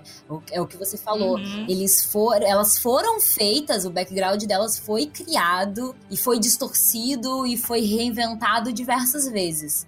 A gente tem, por exemplo, em Yu Yu Hakusho, a Genkai, gente. A Genkai é uma velhinha, velhinha super maravilhosa que fica linda uhum. e em momento algum ela é sexualizada e ela é o ponto ali chave em um, em um arco, um arco um dos mais famosos. Então. É, e falando de, de animação japonesa, né? Que é sempre Exato. tudo muito exagerado. Ela não foi feita. Assim. Ela, e os personagens em Yu Yu Hakusho, eles tendem a não ser sexualizados, né? Eles, uhum. elas, elas apresentam personalidades bem profundas para um anime velho, porque, gente, Também. se você volta é, para ver essas coisas, você vê, você vê que a nostalgia, sim, é uma coisa louca. Inclusive agora eu acho que boa parte que já entregou a idade. então, né? Eu acho que o outro anime que a gente pode citar é Fate, cara. Pelo menos Qual? Eu, eu, Fate. Eu, ah, não, eu não cheguei a assistir. Não. cheguei a assistir o primeiro, mas eu assisti o Fate Zero e o Fate Apocrypha. E, cara, lá eu, eu não, pelo menos, não vi a sexualização das pessoas. Inclusive, tem. Tem até um dos heróis que é o. Um do general de Carlos Magnus, que tipo, eles zoam muito, assim, porque ele é um homem, mas ele se veste como mulher e todo mundo acha que ele é mulher, mas ele é um homem. E ele fala assim: Eu sou homem, gente, por que, que você tá vermelho assim? E ele se veste como mulher, ele não se importa. Então eu posso citar assim como um anime. De... Que Fate não é um anime muito novo, o primeiro pelo menos, mas as novas gerações do Fate Zero e Fate Apocrypha eu posso citar que foram muito bem escritas e tem arcos femininos muito bem escritos, muito bem desenvolvidos. E não tem essa hiper hipersexualização, sabe? É que mangá eu, eu, eu... é uma mídia que normalmente, quando você pensa em público-alvo, né? Normalmente uh, você vai ter o anime de menina, que é escrito por menina, e o anime de menino, que é escrito por menino, né? Lá é bem. Hoje pode até alguma coisa fugir regra, mas normalmente é assim. Então eu acho que Yu Hakusho marca tanto essa imagem, principalmente por aonde ele tá na história e o que ele fez, né? ela, ela, ela não é o personagem principal, não é aquilo que a gente busca hoje, mas se destaca muito. Mas a gente tem diversas outras protagonistas que vieram fazendo isso. Mulan fez isso, né, gente? Querendo ou não, Mulan já é um Sim. filme aí, já é antigo, né? Eu acho uhum. que Mulan foi um dos primeiros, assim, da Disney que deu mais força pra mulher, né? A Moana também, né? Moana é mais recente. Veio é, Mulan, é, recente. teve Valente. É, Valente foi Valente, incrível Princesa também. e o Sapo. Você tem Frozen. E agora Frozen, né? Frozen. Frozen, o, uhum. o cara tá lá só pra... É o cara que tá lá pra cumprir a cota. Não é o contrário. Maravilhoso. É só pra falar, tem um cara ali... E vocês querem que faça parzinho romântico? Ele não vai fazer parzinho romântico com a, com a principal, não. Então eu achei muito legal isso. Gente, Mulan é de 98. Sim. Sim. Nossa, 11 anos. A gente falou de sexualização, essas coisas, e voltando pra anime, eu acho que tem um que tem que ser citado, que é Inuyasha. Porque ele é feito por uma mulher, ele tem uma mulher protagonista e ela deixou. Existe essa imagem, vocês podem procurar por aí. Ela deixa um aviso, principalmente para quando vai ter animação, de que não importa o que acontecer, não importa o quão brusco seja o movimento, não é para mostrar a calcinha da personagem. Uau.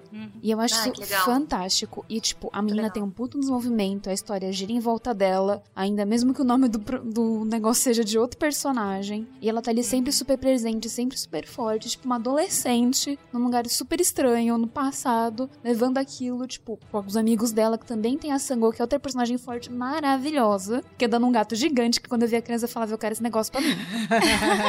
Ai, gente, mas esse anime é muito maravilhoso, né? Nossa, eu era apaixonada nisso. Muito famoso. Eu não gostava. Não dá pra Gente, agradar eu todo mundo. Arrepio, eu arrepio. Mas eu, eu sou, eu sou a, a chorona, né?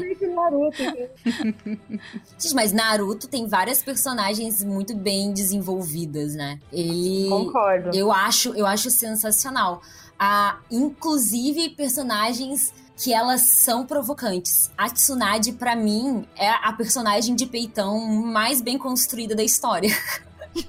Como fazer uma mulher com decote e fazer piada com o decote dela e mesmo assim ela ter, quando você ela manda você calar a boca, ela você, você cala a boca, você respeita ela. Gente, só funcionou naquela e vai ser muito difícil reproduzir isso. Lá. Assiste Lost Song. Tem uma personagem com peitão também com uma personalidade fortíssima. É muito bom. É, a gente falou de personagem da Disney, eu dei uma passada no Facebook, apareceu uma que vale ser citada, que é a Esmeralda. Sim, do Corcunda de Notre Dame. cara. Ela é Ah, é. uma Nossa. pessoa comum que é uma baita de uma heroína, graças ao coração dela, né? Ai, gente, mas eu tenho um problema, eu tenho um problema por causa do, do negócio do macho. Então, eu não gosto do macho dela. Maravilhoso, gente. Como assim? Eu não gosto do macho dela. Fica aí essa frase. A Jack tá acabando sozinha, que tá Então, melhor. é, pra mim, a melhor de todas é a Pocahontas, que ela troca de macho, de um filme pro outro, gente. Eu tenho muita raiva da Pocahontas. Mas ela troca de macho, ela é da sua casa. Pra ficar com o branco, filha da puta, que botar fogo na sua que tá falando que você era bicho até outro dia. Por isso, olha que boy lixo. Mas olha, gente, o meu problema com esse negócio do corcunda de Notre Dame é o, o danado do macho dela. Se não fosse o macho dela, eu tava felizinha com ela lá tocando pandeirinho. É, é, porque na época ainda tinha um pouco disso, né? Da fragilidade feminina, né? Então, eu acho que eles tinham que dar um apoio. A Esmeralda, a gente ainda volta naquela situação que, que a, a Esmeralda ela tem aquela parte também que estavam falando antes, que se a mulher é forte, se a mulher é esperta ou qualquer coisa assim, ou apenas por a mulher ser bonita e dançar bem, ela é tida como bruxa, ela é tida como feiticeira. Uhum. Que uma das músicas que tem no, no Corcunda, que são poucas, é a do, do vigário lá, do, do religioso, falando: essa mulher tá me enfeitiçando e eu tô tendo desejos por ela e eu não posso. E a culpa é dela, a culpa não é dele. Também é uma merda, né? Nossa, mas esse cara é um porre, gente. Dá vontade de bater nele, né? E é uma coisa que, que existe, né? Existe esse, esse preconceito que fala sobre a mulher ser. Pô, se a mulher é mais forte, se a mulher é inteligente, ela não é só uma mulher, ela tem que ser alguma outra coisa e, e é vista com preconceito, vocês não acham? Eu concordo com isso e, assim, ao meu ver, eu acredito, tá? Isso sou eu, eu, Sabrina, falando. Eu acredito que eles fizeram a série da, Jack, da Jessica Jones justamente para ver como é que o público reagiria a uma mulher não padronizada. Porque eu acho que todo mundo aqui assistiu a série e percebe que Eu vi um Jessica episódio, Jones eu não gostei, não vi mais. mas assim, a atriz, a personagem, ela não é nos padrões femininos, entendeu? Ela não gosta de maquiagem, ela se puder, ela fica bebendo, se puder, ela vai ficar com quem ela quiser e foda-se o mundo, ela vai fazer o que ela quer, como ela quer. E agora que e eu percebo que assim, como o isso é minha teoria da conspiração, tá, gente? Os, as- o seriado da Marvel deu bastante sucesso justamente por não ser esse tipo de, de padrão fofinho, bonitinho e normal, por assim dizer, né? Não, não é bem esse termo normal, mas convencional. Uhum. Uhum. É, e deu sucesso. Então eu acredito que eles devam, depois que terminar Vingadores, eles devam começar uma série de novos filmes com esse tipo de padrão não padronizado, sabe? Com esse tipo de, de personagens não padronizados, como a Jessica Jones, como uma protagonista. Eles já estão começando a, a modificar. Então eu sou um pouquinho fã Marvel, né? Sei que tem, temos uma DC daí, eu sou, eu sou uma fã Marvel. Mas nada, não, não entro em tretas. Eu, eu não entro em tretas e eu jogo Dota. e eu não entro em tretas entre Dota e LoL, entendeu? Não, não, não é comigo. Eu gosto dos dois. Mas eu acredito na minha teoria da conspiração é que eles viram que dá certo. E eles viram que é assim que o mundo tá seguindo. E é como eu tô estudando em filosofia e ética, o sujeito, a sociedade, o sujeito pode mudar a sociedade. É isso que tá acontecendo. A gente tá numa época de transição em que tá se mostrando que não, a gente. Se você quiser ser. A minha mãe, eu, como eu falei, eu tenho, né, minha mãe como minha heroína. E minha mãe é uma pessoa extremamente feminina. Ela só sai de casa se ela tiver no mínimo um batom, uma base e um rímel. Senão ela não sai. Uau. Nem que seja pra ir na padaria comprar. E minha mãe é aquela que é dia de faxina em casa, ela pega, limpa de cima, embaixo e não se suja. Se ela tiver que. E minha mãe é carpinteira. Então, se minha mãe tiver que pegar e fazer uma. Um, sei lá, qualquer coisa de madeira, fazer uma cama, fazer o que o que tiver que fazer, ela vai lá e vai fazer, entendeu? Nossa, cara, sua, sua mãe deve ser muito gente Tem boa. Tem vaga pra ser filha dela? Eu tô achando dela? que eu sou muito, muito parecida com ela. O superpoder dela de não Sou se sujar assim. é de família, passa, assim, tem como ficar Não perto é, dela e pegar por osmose? Não Eu basta, preciso. porque eu me sujo. Eu não sei como é que é isso. Minha mãe é virginiana, então, pra quem acredita nisso. Eu acho que eu vou, Tá, eu vou trocar a minha opção da minha heroína favorita. A minha heroína favorita é a mãe da Sabrina a partir de agora. Mas assim, o que, o que eu quero dizer com isso é: você não precisa seguir o padrão. Se você Uhum. quiser ser a menina que usa maquiagem, que quer ser é, o padrão antigo de feminilidade, que é a pessoa que usa maquiagem, que é educada, que não fala alto, que não grita, que não sai né, do- dos seus eixos, tudo bem. Agora, você não precisa ser assim. Você pode ser uma Jessica Jones e mandar todo mundo se fuder, entendeu? E é normal, porque faz parte da sua personalidade. Se você quiser, sabe, não entrar em nenhum desses padrões, sinta-se à vontade. Pra isso que existe o feminismo, pra isso que a gente tá aí. Sim. É, seja quem você quiser que seja, desde que você não, é, tipo, não saia matando as pessoas, né? Por aí, por Respeite favor. os direitos humanos e segue. Exatamente. Respeite os direitos humanos e segue. Sim. Exatamente. Na sociedade atual, eu acredito que tenha espaço pra todo mundo ser do jeito que quer ser. Exato. Tá, é, é que a mais gente aceitável. percebe isso tarde, né? Ah, sim. A gente percebe, assim, a, a esperança é que as meninas novas que estão ouvindo a gente, os meninos, enfim, é, percebam isso, porque a gente vai perceber essa questão de conseguir se assumir mesmo, fazer as coisas que quer, não ter vergonha de falar o que gosta, o que não gosta. É, eu, eu, pelo menos, foi muito tarde isso. Eu ainda me Exato. preocupava muito com o que os outros achavam de mim, que, que, como é que eu estava aparecendo e tal. Então, é, é um processo de autoconhecimento, né, que a gente precisa ter. Mas as pessoas precisam se assumir, meu. Eu acho que isso é o mais importante. Você tem que ser o que você é pra você ser feliz. Senão você sempre vai ficar é, manco, né? Mas é muito difícil, É. né? A gente pensar, a gente, como você disse, de se assumir muito tarde. Eu, eu sempre me escondi atrás de nicks masculinos. E o que é muito comum há anos atrás, ou até recente, é, é de registros de meninas falando de que assinam nomes masculinos. Então, assinar e-mail com nome masculino, roteiro com nome masculino, isso era um hábito. E até em, em jogos você usar o nick masculino. Então, é uma parada muito tensa.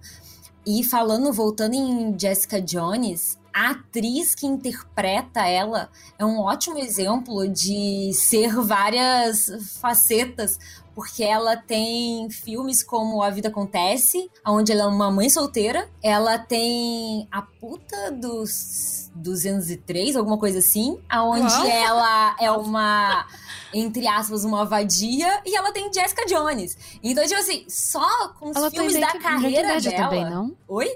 Ela não atuou em Breaking Bad? Eu lembro que ela fez algum papel em alguma série. Ai, Breaking Bad famosinha. eu não vi. Mas... Eu também não, por isso eu perguntei. Eu não sei, mas se você pega os filmes dela, a carreira dela, gente, você aí, ó, pode dar uma aula de vários tipos de mulher. Extremamente versátil. Não, não só é. ela, mas pega a Angelina Jolie, gente. Né? Que mulher. Né? Ela fez de todo tipo de papel e não se importa. E ela teve uh, aquele início de câncer. E ela falou: foda-se o mundo, vou tirar os meus seios, porque isso é minha saúde, a minha coisa tá em jogo e eu não quero, sabe, não quero morrer. Pronto, vou fazer isso. Mas assim, uma coisa que dá pra gente tirar das heroínas é: todo mundo teve uma história e demorou para se entender dentro da história. Então, se você é uma criança, se você é uma adolescente, se você tem lá seus 20 anos e você ainda não sabe quem você é, não se preocupa. Não... Pense que você vai viver 100 anos. Você tem mais Isso é muito tempo. Isso é muito tempo. Calma, calma. calma. É, porque a gente, enfim, da, da faculdade, é, a taxa média das pessoas daqui em diante é viver em torno de 100 a 120 anos. Jesus então, amado, Deus me livre. É muito tempo. Vou acabar, eu tô é, velha pra ficar sem se mexer. É, as novas gerações tá previsto para viver para 120 anos, cara. Gente, VR tá aí pra ter... isso. Não precisa se mover, não. Não foi pra que inventaram a realidade virtual. Eu pretendo jogando WoW até lá. Raíza, né?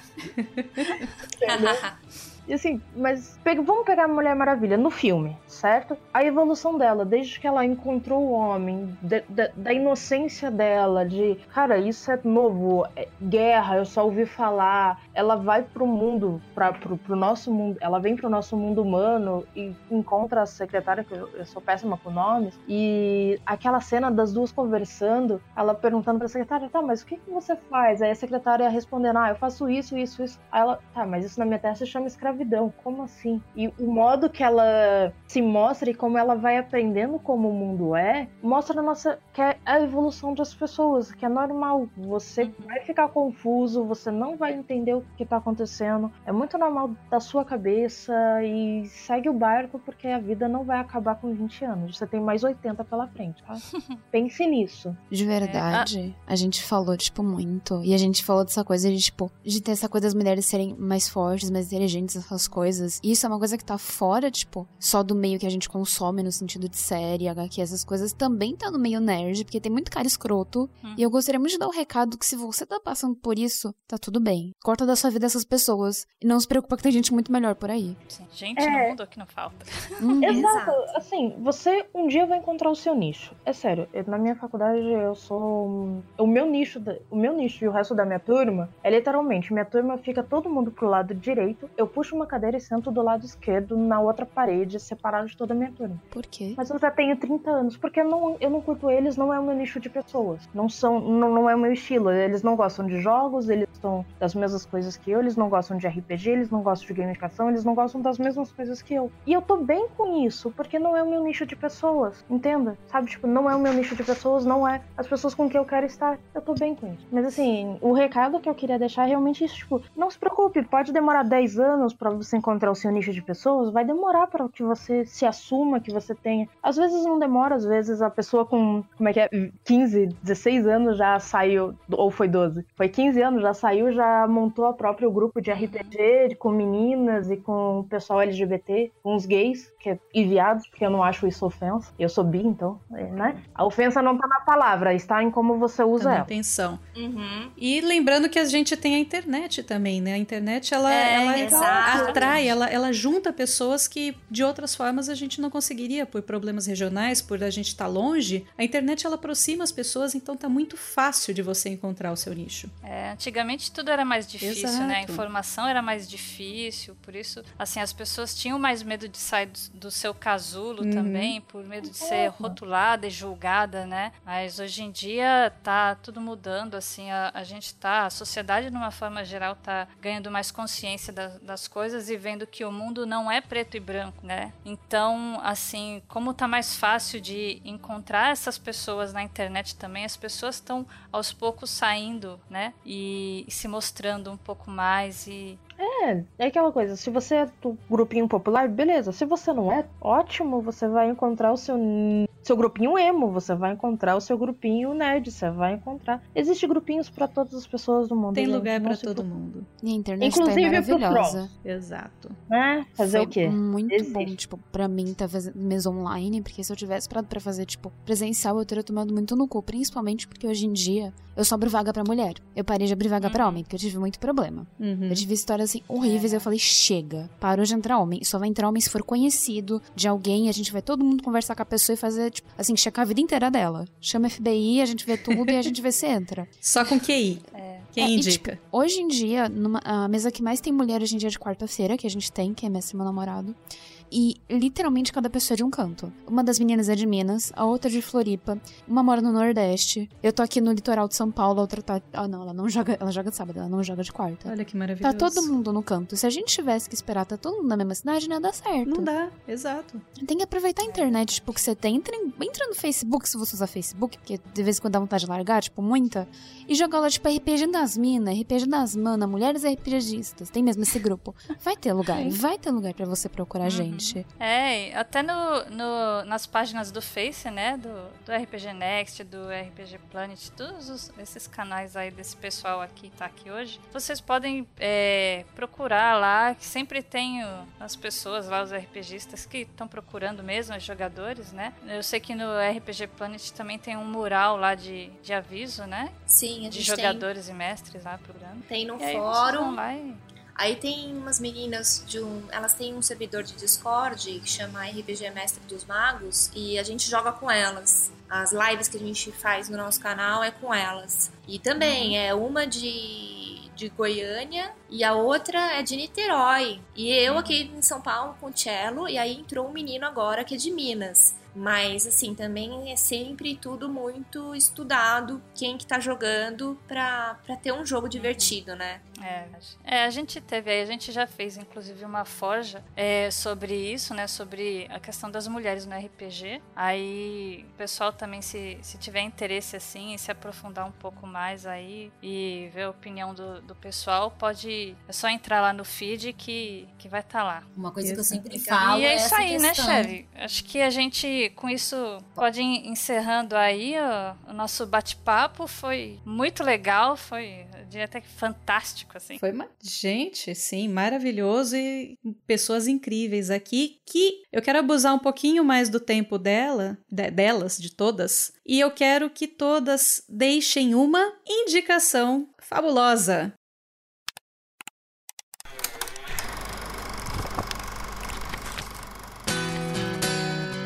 Indicações fabulosas.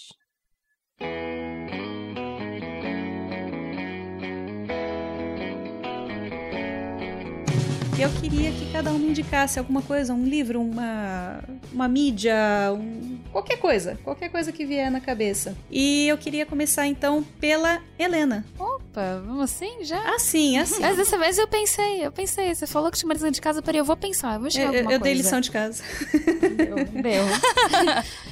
e eu parei a pensar, eu tava batendo cabeça, aí meu namorado virou pra mim e falou, e Portal? Eu falei, caralho, Portal.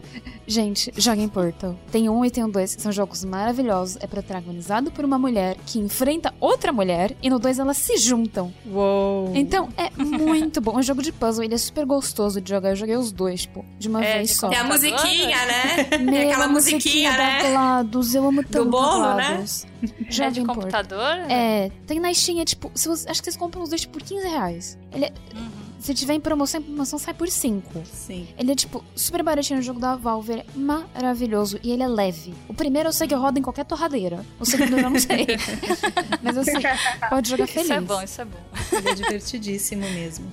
Sabrina, você, Sabrina. Eu? Sim. Ah, a minha dica é para as meninas que ainda não, não leem ou gostariam de ler. É uma série chamada Maldição do Tigre, que ela é bem ao estilo Crepúsculo, só que melhor, tá? Ela é um romance infanto-juvenil bem legal, porque temos a protagonista, e é realmente uma protagonista, em que ela faz coisas realmente. Ela é um livro com base indiana, pega mitologia indiana. Então a menina, dando um pouquinho de spoiler assim, ela vai atrás dos itens da Durga, da deusa Durga. Daí você começa a descobrir toda a história por trás dos deuses indianos e é bem legal porque é uma protagonista que, apesar de ter os dois pares românticos dela, né, e você já sabe com quem ela vai ficar, ao estilo Crepúsculo, mas ela faz coisas, ela realmente vai pra batalha, ela luta, ela é salva, né, pelos dois caras, porque, né, sempre tem,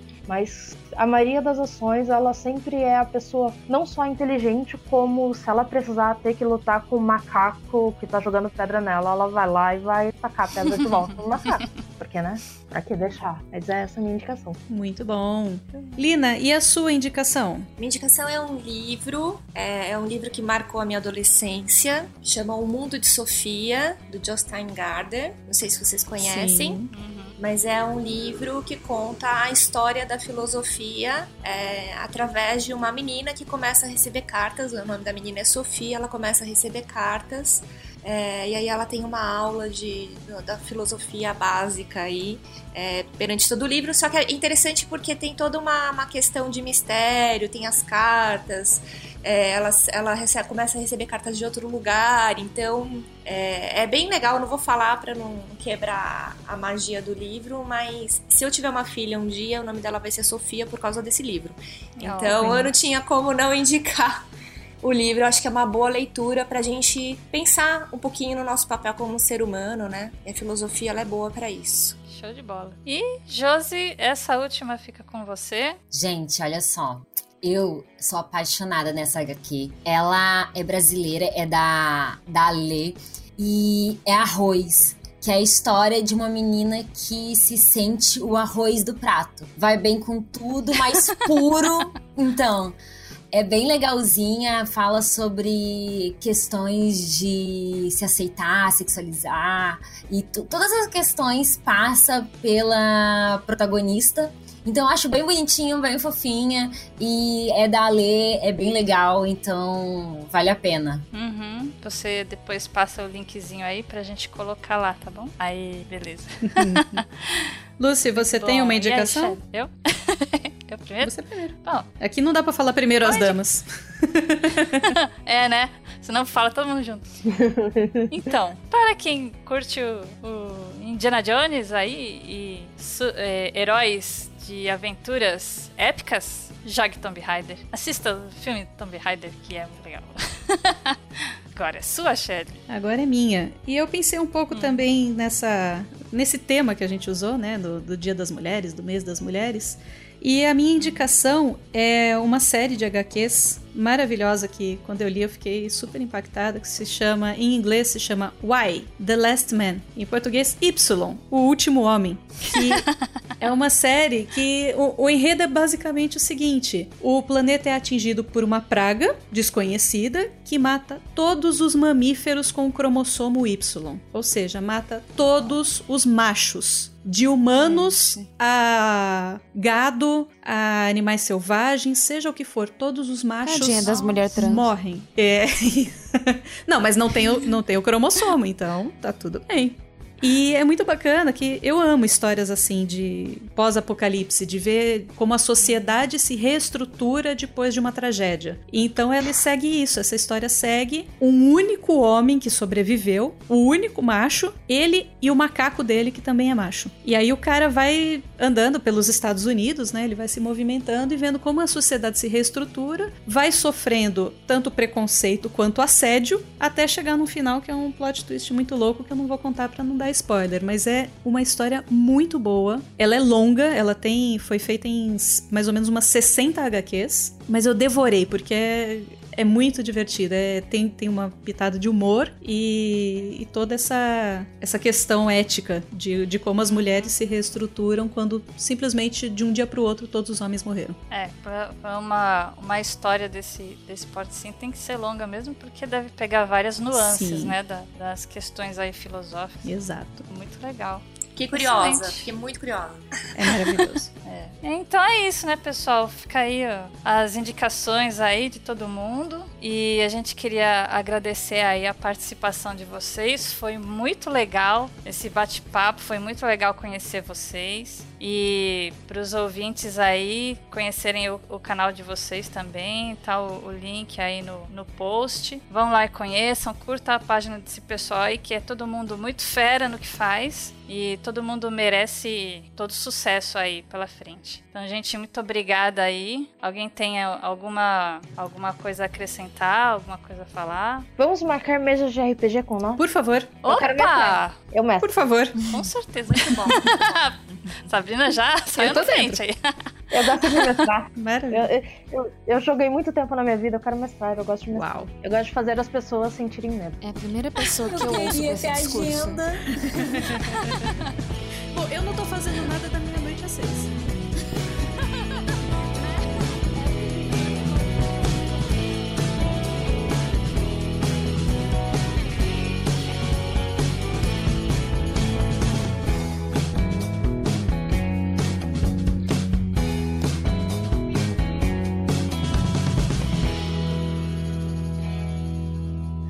Ô, Josi, é da Lepresser. Oi? É da Lepresser, adoro Sim, ela. Não, é maravilhosa. Ela é maravilhosa. Eu não sei como é, que tá pra encontrar ela. essa HQ, né? Ela é muito boa, gente. Vale, vale a pena ver o trabalho dela, que é muito bom. Uhum. Falou. Fica aí, então. Desculpa, é que eu, é que eu, fiquei, eu fiquei empolgada quando eu vi o nome. Ela falou, é da Ale, é da Ale. Eu Ale. Aí na hora que eu vi a Lepresser, eu falei assim, Pronto, assim, nossa, eu gosto dela, é. Eu adoro o trabalho dela, muito bom. Então é isso, gente. Meninas, Meninas, muito obrigada mesmo por terem aceitado o nosso convite. Foi muito bom gravar com vocês. E vocês querem deixar um último beijo aí pro pessoal? Fazer um último jabazinho? Pode ser. Por favor, comece então você. Nossa, gente, o que eu fui falar, né? uh, obrigado, obrigado pra você que ouviu. Só pra relembrar, Selena do Mimico Desdentado. Prometo que vale a pena ver as coisas. Se você é maior de 18, se você não for, não vai, tá? Se você for, é pra sua conta e risco. Não liga pros seus pais. Não sei nada sobre isso. É isso aí. Lina? Obrigada! Gostaria de agradecer o convite de vocês. Foi, foi muito divertido. Fiquei muito feliz pelo, pelo convite para falar sobre esse assunto, que eu acho que é importante, falar sobre mulheres, né? principalmente mulheres agora falando no RPG. É tão legal ver mulheres de diversos canais diferentes juntas aqui falando. É, isso é importante, muito importante para o desenvolvimento aí da RPG nacional. É isso. E visitem o RPG Planet. rpgplanet.com.br, nosso canal no YouTube RPG Planet. Maravilhoso. Josi? Então, se você quiser falar sobre vários assuntos, é só me procurar no Twitter. Sou uma pessoa que tô sempre no Twitter. Adoro ser Qual que é sua arroba? Twitter. É arroba Qual que é sua? Josi Fonseca, inclusive. Tudo junto? Nas redes sociais. Exato. Perfeito. E é isso. É, cola na Twitch do Vertente Geek, no YouTube do Vertente Geek, é tudo arroba Vertente Geek, é tipo Josi Fonseca, é tudo Vertente Geek. é bem facinho. Muito obrigada, meninas, por terem convidado. Foi muito bom, muito prazeroso, porque representatividade a gente tem que falar sempre. Hum, Maravilha. Sabrina? O que, que é pra fazer mesmo? Manda um beijo para todo mundo, faça o seu jabá. Obrigada. É, eu queria mandar um beijo pro pessoal, pra Lucy, em primeiro lugar, que me convidou. Falou que tinha ah, sido um sorteio, então eu tô feliz de ter uhum. ganhado alguma coisa, de conhecer. Porque, né, em sorteio, que a gente ganha em sorteio? Uma unha lascada, mas é um sorteio, eba, unha lascada. Uhum. Mas foi um sorteio bem bacana, porque eu conheci vocês, eu conheci todos vocês, e é realmente bom saber que tem mais mulheres e tem mais pessoas nesse mundo geek e que a gente tá mudando o mundo, porque é isso que a gente tá fazendo. Isso aí, we can do it! Legal. Visitem, lógico, o projeto Jogarta, porque Facebook barra Jogarta. A gente tem sede no Rio de Janeiro, inclusive, e em Curitiba, no Paraná. E minha paginazinha, arroba Lady Arwan, é fácil eu deixar o, o link, porque ninguém consegue falar Arwan, não sei porquê. Por que é. será, né? É só um deus celta, gente. É isso aí, gente. Vai, vai, ter bastante link nesse post. Entrem lá na página do, R, do RPG Next se vocês tiverem ouvido por outros agregadores. Visitem todas essas mulheres maravilhosas e vamos cada vez mais fortalecer esse cenário nerd, esse cenário de RPG que tem lugar para todo mundo. Eu acho que essa é a lição final. Um beijo, gente. Um beijo, chefe. Beijão. Super beijo, ouvintes. Ficamos por aqui. Até a próxima. Tchau!